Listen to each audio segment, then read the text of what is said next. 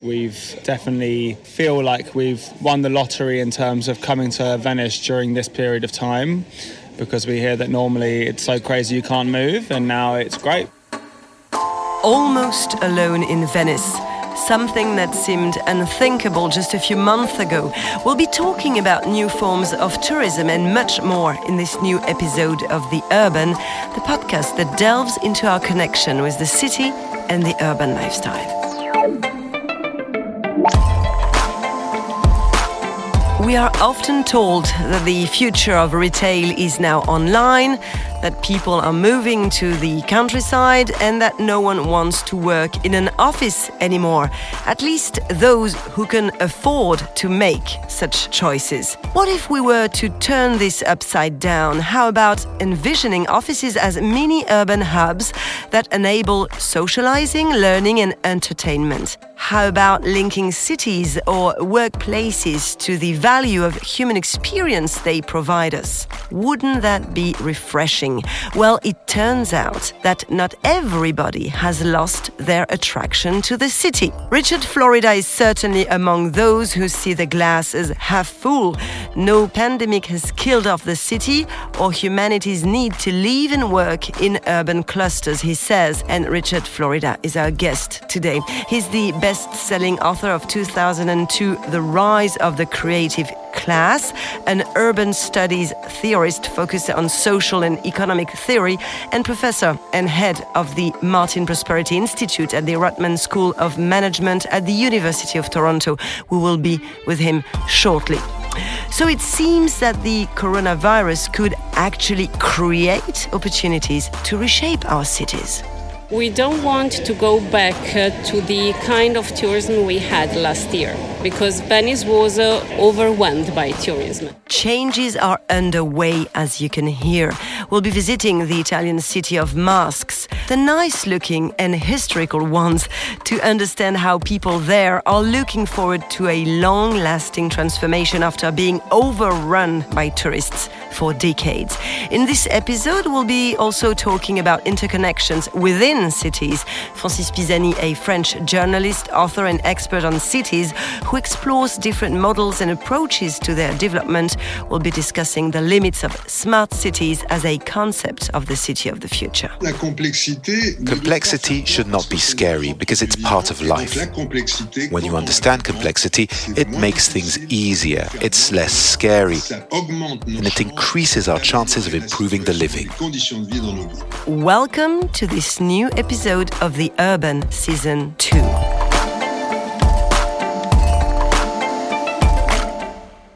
Hello, Richard Florida. Thanks for joining us from Toronto. We're delighted to have you on The Urban. It's great to be with you. Thank you so much for having me. Richard, let's begin with your experience as an urban resident, and uh, you can tell us which object best incarnates your vision of a city. Richard, what is your city's object? Well, my city's object in Toronto, I guess it's my object. It's uh, my bicycle, which I ride uh, through the city most every day. I guess that's my object in my city. What about this object? Is it an electrical one? No, I have to pedal for exercise. So it's a regular derailleur bicycle. I mean, I have three. I have one for commuting, one for road cycling. And then I have also, because it's become quite popular uh, in North America as well as in Europe, a so called gravel bicycle, which is a road bike with bigger tires and a little bit different gearing. And, and that's what I've been doing more and more of, to be quite honest. Very nice, Richard. Let's cycle together to our main topic, which is the value of city and their attractiveness.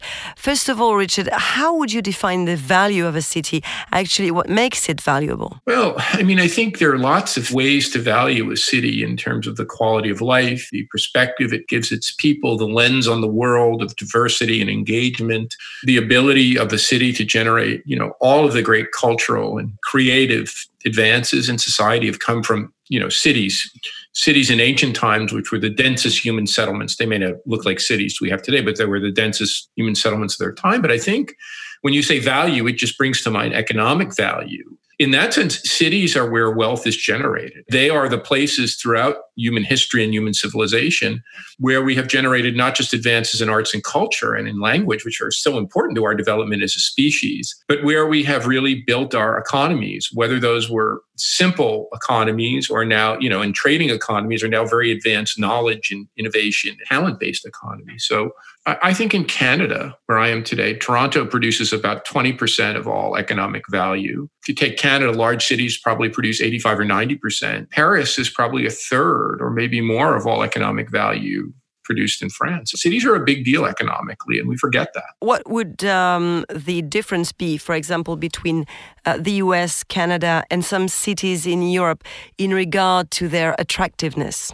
And in that sense, I also mean, you know, the innovation clusters, for example. Well, I think the US is really an outlier. And maybe it has something in common with one other advanced country, Germany in that the US has many, many, many cities, if you just think about it. And I'm not trying to make value judgments. You think of France and you think of Paris, you think of the United Kingdom and you think of London, you think of Japan and you think of Tokyo. And all of those play a very outsized role in, in the housing of population for those countries and in their country's economic value creation. The United States has New York and Los Angeles and Chicago and Washington, D.C. It has 360 some metropolitan areas of size. And by way of comparison, Toronto is probably as economic economically significant to Canada as New York, Los Angeles, Chicago, Washington, D.C., and Boston and San Francisco combined. So the US, its urban system ha- is less aggregated, it's more decentralized. And Germany is something like that. The other thing that's very different is that US cities are financed primarily with local taxation, which means that their schools in particular are not very good. They're vexed by long running problems for many reasons of urban crime. They house disproportionate concentrations of very disadvantaged people. So so that American cities suffer from a more general urban crisis. And you've seen that with the COVID 19 pandemic. I mean, certainly I'm very careful. I don't go to stores, I don't go to restaurants, I've socially and physically distanced. I work from home. But Toronto seems pretty much normal to me. Whereas in the US, they are very much more challenged by this pandemic, not just in terms of public health, but in terms of getting people back to work, getting people to go back to a normal routine. So I think the US cities are unique in that they've suffered for a long time from a deeper urban crisis because schools are locally financed, because crime and violence are higher. They've just suffered from more challenges and more problems. And the COVID pandemic and the social and economic and political challenges associated with it has just hit US cities harder. So I think US cities are different than Canadian or European cities. What does the uh, COVID 19 pandemic then bring in terms of maybe experimentation, which is uh, what's in the air right now? Uh, and what's the balance between this experimentation time and some harsh consequences that we are certainly going to see developed following the COVID 19 crisis, as you mentioned, such as violence, poverty in some cities? What's going on and what are the push and pull factors? it's really interesting. When this pandemic struck, you know, I'm an urbanist, probably nearly four decades into a career as an urbanist, and I had never once given thought to the role of pandemics or plagues or infectious disease in the process of urbanization and urban development. Well, I wasn't taught about it as an undergraduate studies, didn't cover it in my own research. So that's telling me something. That's telling me that the force of urbanization and urban development is far stronger than pandemics and the pestilence. If you look back in history at the plagues that struck Europe that killed 30 or 40 or 50% of the population of certain cities, if you look at the cholera epidemics, tuberculosis, I could go on, the Spanish flu, we didn't have modern medicine. We didn't have advanced healthcare systems. We didn't have antivirals. We didn't have vaccines. We didn't have uh, antibacterials like penicillin. And still, you know, cities survived and grew and we became more urban. So the first order answer is that our cities will survive and thrive. Paris will be a great city. London will be a great city. New York will be a great city. And, and rich people have long decamped from cities when there are stresses or bouts of infectious disease or pestilence. I undertook a very deep study of the role of infectious disease in pandemics. In fact, I wrote a paper recently with a fellow, Mike Storper, who teaches at Po in Paris along with LSE, and another scholar from Madrid, Andres Rodriguez Pose. Look, I think that we had a lot of dystopian clamor early in this pandemic, partly because it struck big cities like New York and Paris and London and Madrid hardest and first. But everything we know is those cities were struck not because they're dense, not because they're urban, but because they're big and they're connected to the world economy. So, is there a balance here, or is there even something positive that can come out of this experimentation? Well, I think out of all crises, if we're smart about it and we use a crisis as an opportunity to change for the better, good can come out of it. It doesn't seem that way now. It seems very harsh and very difficult and very scary, and it still does, you know. But cities are far stronger than infectious disease. One thing that convinces me of that is that cities have simply grown throughout human history. And before we had modern medicine and modern healthcare systems, cities grew and grew. I mean, over human histories, cities have, and urbanization has continued apace even at times when, you know, in Europe during the periods of the plague, infectious disease killed 30 or 40 or 50% of the population of certain cities. You know, in that nearly four decade career as an urbanist, what shocks me really and quite surprises me is that I've never once really considered the effect of infectious disease or pestilence or pandemics. Uh, it wasn't a part of my own research. It's not part of the big literature. It's, it's been covered by, you know, people who health or public health, but it wasn't a big thing, which which suggests to me, you know, and other things were the advent of transportation, the advent of new technology, the role of economic crises, all those things were covered.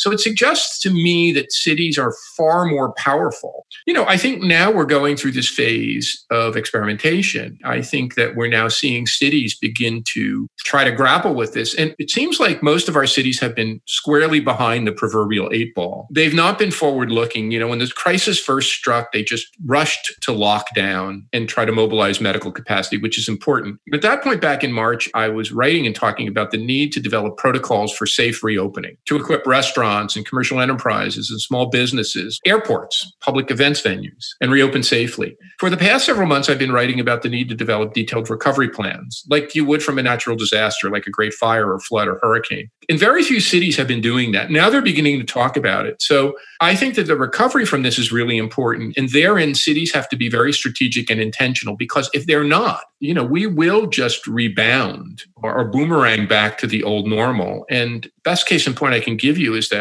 what happened in the wake of the Spanish flu in the late 19s? Well, that was followed not by a period of great introspection and a period of great investment in better cities and a period of social equity. It was period by the roaring 20s in Paris and London and New York. You know, it was a giant party. It took a long time to the Great Depression and the post World War II effort to really start to think about how to build better social safety nets and more equitable cities. So we should be careful what we wish for, and we should think long and hard about how we'd like to rebuild our cities so that they're healthier uh, more equitable and, and more vibrant as an outcome of this pandemic talking about recovery, talking about opportunity and experimentation, Richard, let me fly you and our listeners as well to Venice in Italy. It's been hit hard by the Acqua Alta in November 2019. It's a tide which damaged scores of buildings and reduced the number of visitors at the start of the year. And now Venice, like of course, all tourist cities around the world has received another blow from the consequences of the COVID-19 pandemic. Two months of lockdown have confirmed the need to rethink tourism in the lagoon to preserve this fragile city and help an economy heavily dependent on the sector. Let's join there Xavier Sartre, who's reporting.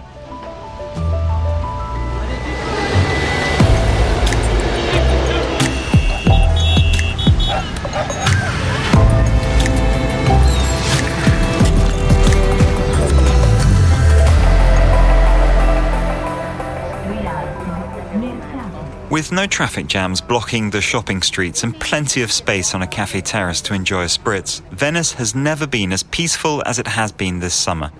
For Giorgio, a Venetian upset by what's become of his city, it's a joy. He says Venice has turned into a sort of Disneyland. With COVID, I think that Venetians have realized that we cannot live only on tourism. And we got to see the city as it once was, a wonderful city where we can walk around. My wife and I have been to the Piazza San Marco three times. It's been years since we've been there because we couldn't get anywhere near it. Visiting Venice under these conditions is an incredible chance for tourists to enjoy it like never before.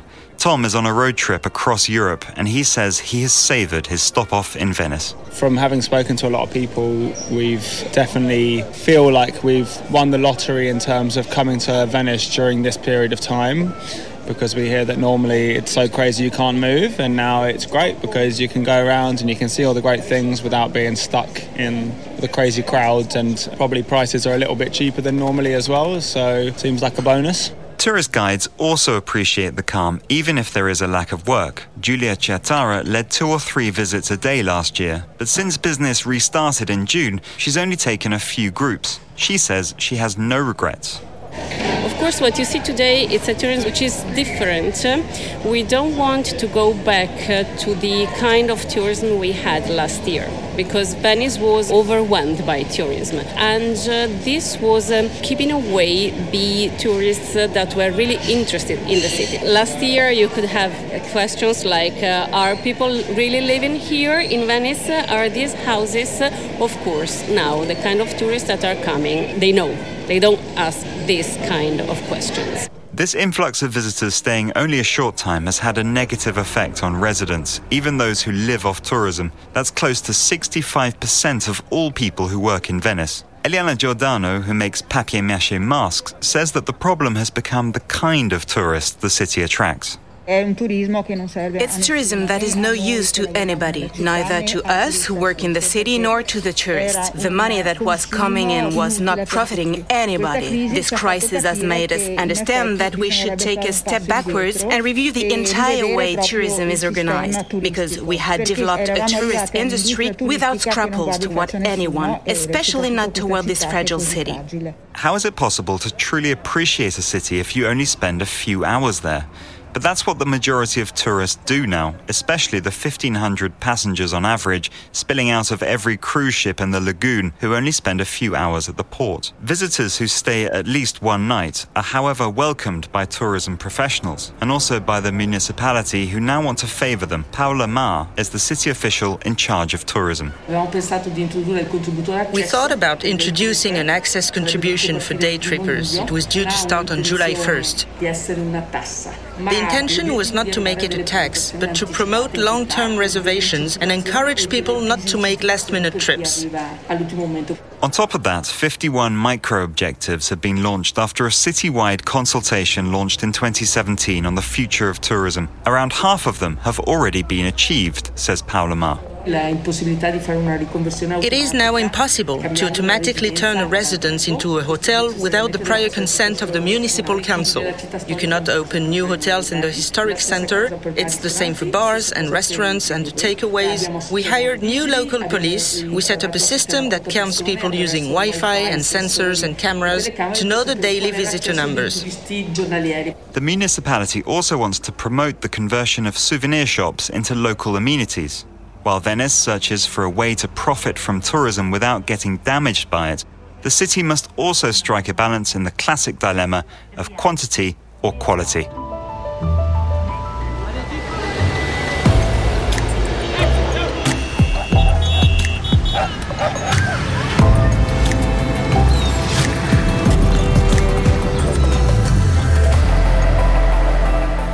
Rethinking attractiveness also means undertaking deep changes. Richard Florida, would you say that Venice can make it this way? I think Venice has survived a lot of very bad things. So, yes, I think Venice can make it. It seems the real challenge for Venice is twofold. One is with many cities, you know, Paris is experiencing this, Barcelona, New York. Now that the pandemic has really limited tourism, to use this as a pause or resetting moment to rethink tourism strategy and to figure out the right kind of tourism for your community. People in Venice or Paris or Madrid or Barcelona or New York would know that. And how that benefits the economy while benefiting residents by not making residents feel terrible about their city or worse. Sometimes, you know, when you've got these kind of horrific kind of tourism problems, people leave, residents leave. They don't want businesses leave. They don't want to be there anymore. The second problem is the deeper and more intractable one is how does Venice deal with the oncoming onslaught of challenges brought by global warming and climate change? And that's not just up to Venice, you know, that's up to the world. It is the fact of the matter that most of the world's great cities, the great preponderance of them are coastal cities and will and are being negatively affected by climate change and sea level rise and other weather related problems. So yeah, I think I think Venice has an opportunity to turn this challenge into something better, but it has to do that. And we'll be talking about the effect of climate change on our coastal and other cities in episode five. You're absolutely right to mention this. Now, we've talked about tourism, but could the educated class at the center of this gentrification that you've widely described in your books now turn around and leave cities as well? Yeah, I, don't think so. I think we've heard a lot of prognostication about this, and there are just a lot of doomsayers out there. And there are a lot of people who don't like cities. There is evidence to suggest they leave for a while, the affluent and the educated, but they come back. I think there are two sets of forces that will act on cities. The first are very legitimately pull forces that will pull certain groups of people out of cities. I think those are the people who have generally left cities. And I think those forces are more at work in US cities than French or European cities. They are forces that cause families, people with children, to leave cities. In the US, that's because urban schools aren't very good. Cities tend to be more violent. Uh, they're not just good places to raise families. And I can say this as someone who lives in Toronto and is an American Toronto is just a much better city to raise a family in for a whole variety of reasons than is the United States. The same would be said of Paris or London. But the second set of forces are push factors. And what we find is that cities are very attractive to certain kinds of people, like young people. Young people move to cities because they offer great economic opportunity, they enable them to meet friends, to develop networks, to go on dates, to find a spouse or life partner. And I think, you know, so one thing we're likely to see is at the margin as the pandemic progresses and until we have a vaccine, our cities are probably going to get younger. So, no, they won't be abandoned, but they'll change. I think the other thing that will be maybe bigger is that I think we'll see a shift in our cities. You know, I think over the past hundred years, ever since the main industrial revolution, we have separated living from working. People began to walk to factories and then take rudimentary forms of public transit. And then they got cars. And then we developed these central office areas where people commuted to, whether that's on transit or trains or in a private automobile. I think that's going to change. I think one of the big shifts in the pandemic is people aren't going to commute as much. More knowledge workers, you mentioned the educated class, are going to work remotely remotely. They're not going to want to endure 30 minute, 40 minutes, hour plus commutes and that in the city, the central business district or office center will become filled with more residential. They will become more mixed use, if you will. And that out in the suburbs, which used to be just about living, they will develop more office places. People won't come to these offices every day, but they'll go to them when they have a meeting or occasionally. The word I like to use for this is regional rebalancing. I think we're going to rebalance and reset our lives so that we re- begin to reintegrate life and work, the places we live and the places we work. And maybe I call this, some people call it the 15 minute neighborhood where we can live, work, and do everything we need within 15 minutes of our home. I like a word called complete communities. I think we're going to build more complete communities where we live and work and do our daily needs closer to where our primary residence is. Can this affect our creativity? Do we need to be physically together to create, to innovate in cities? 100%. You know, history shows this can't be done remotely.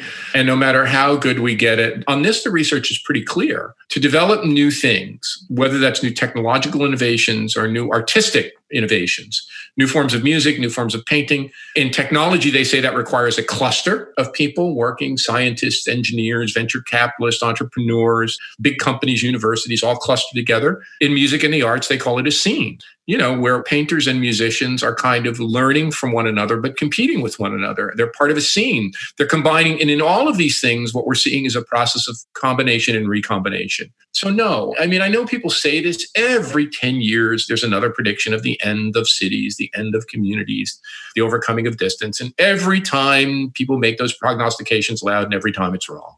What's the office scene going to be then in the future? One office scene is where I'm talking to you today in a home office that's very different than my home office was 20 or 30 years ago. The house will become an office. You know, I think 20 or 30 years ago, we started to look at the kitchen and the family room and the open, what they call the open concept is the big thing where people gathered. and It had a television and a stereophonic system, and the kids had a playroom there. And then we added a home gym for people who didn't want to go to the fitness center and all this boom in home exercise equipment. I think the big change is going to be that the home is going to be also an office office. But aren't we, Richard, in this conversation excluding manual workers or care workers whose role and value has been considered more than ever following this pandemic crisis? You know, isn't that a little chat between gentrified people that we are having here? Look, about 30 or 40% of us, depending on how you slice it, have the privilege of being able to work remotely artists, musicians, scientists, engineers, managers, business people, educators. Like it or not, with all the pain that's inflicted, we can work remotely. And we can, in doing so, avoid the virus. But there is another 40 or 50% of the workforce, depending on whose numbers you lay. I place it closely at 50 when you take construction workers and transportation workers, bus drivers and taxi and rideshare drivers, you take service workers, you know, people who work in warehouses, grocery, delivery, you add all of that up, healthcare providers. It's about half of the workforce that are direct frontline workers who are the great heroes of this pandemic. They have been far more exposed to this virus. Their rates of contracting the virus and death in the United States, there are far more women and minorities that do this kind of work. The rates of victimization by COVID of African Americans, they've been four times as likely to get it and twice as likely to die. It exposes a deep class divide. And I want to reinforce that a class divide based not on our level of education or on where we live or on the kind of clothes we buy, a class divide in the Marxian sense based on the kind of work we do. There are those of us who work with our minds and can shelter from the pandemic. There are those of us who work with our hands, whether making things or providing services, who can't. And that divide has become a point of political contestation, overlaid, of course, with the fact that there's a gender component to it and there's a component of race and ethnicity to it. And look, that's reverberating through our societies in all ways, shapes, and forms in the political divides we see. So we are having a big reckoning about, and we're going to have to have a reckoning about. By the way, I think cities are much more able to solve that problem or ameliorate that problem or mitigate that problem or develop political solutions because all different kinds of people live in cities. Cities are politically contested. Even gentrified cities like Paris or London or New York are quite a bit more diverse than many suburban gated enclaves. And we're seeing this. Cities are becoming the places that are being politically contested over justice. So, yeah, I think the predicament of frontline workers and racial and ethnic minorities being disproportionately vulnerable to the virus has caused a political earthquake and reckoning that has come due and is really necessary what city scheme could then emerge? Our city is going to turn into a leisure hub, a consumption hub. What are they going to be next? So I, I, think that cities are all of those things. They are places for production. They are places for consumption. They are places for leisure. And again, to invoke a Marxian concept, they're places for reproduction. They're places where we reproduce ourselves, we reproduce our economy, we reproduce our society and all of its good and bad, including its class divisions. I think, if anything, the pandemic will shift the balance away from consumption and leisure back to production at the margin. I think that cities have become to be too overly valued for the consumption and leisure activities. And I think the fact that those are risky activities will mean that cities have to become more valued by production. And I think that's a good thing. You know, I think that as cities become more affordable, as commercial property becomes less valuable, as retail space becomes less valuable because it's less demanded, that means there'll be more space for residential, for people to live. With more space comes more competition, more supply, lower prices. But I think the market alone will make cities somewhat more affordable and somewhat more valued for their productivity as opposed to their consumption or leisure. And can we envision that they're going to be also more inclusive? A resilient community might emerge following the pandemic? Not unless we're intentional about that one. I think that what we're seeing is that this pandemic is reinforcing inequality in all its shapes socioeconomic, class based, racial, and ethnic. In terms of health outcomes, it's hitting hardest at racial and ethnic minorities and frontline workers. In terms of economic impacts, it's hitting much harder at small business, at frontline workers than it is at professional workers or multinational, large scale tech businesses. It's hitting much harder at people who don't own stocks or other forms of capital than those do. I think without systematic intervention in the form of local and national public policy, it will make inequality worse. The other dimension of this is if the pandemic continues to put a premium on private consumption, personalized services, the fact that people are scared to put their kids in school, don't want to go to a gym, don't want to take transit, want to use a private car. Many of the things that cities could provide publicly, from schooling to transit to amenity, visiting a museum, going to a restaurant, those things become stratified in a new way by class. So I think that the more that this pandemic shifts from public provision of services to private, more personalized provision of services, it radically increases inequity. And look, it's going to take really intentional and strategic public policy intervention to make sure we're equitable. But we've done it before, you know, and we need to do it again. Richard, this interview and your explanations, of course, tell us a lot about the complexity of our cities. We cannot understand them, bring them to life, or transform them without taking into account a multiplicity of elements, their interactions, the whole they form, and the multiple assemblies in which they fit together.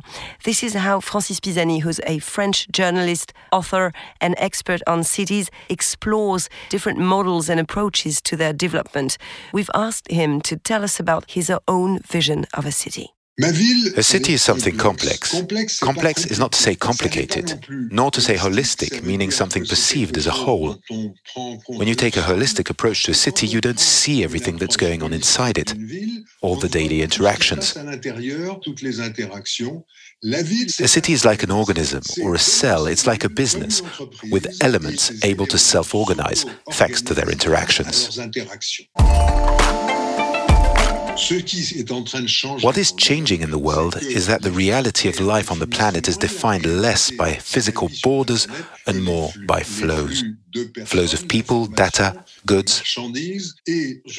I wouldn't talk about globalization, but more about flowbalization, meaning the organization of life on the planet through its flows. We talk about smart cities. I don't think there is such a thing as a smart city. There are only projects and processes that can help to improve cities. If we take on board the notion of complexity, we can't think in terms of fixing things. We should assume that we're going to improve conditions. That's what matters. I think we can move forward, we can integrate better, and that everybody can participate in this new integration. Municipalities, businesses, associations, people in general, and of course technology.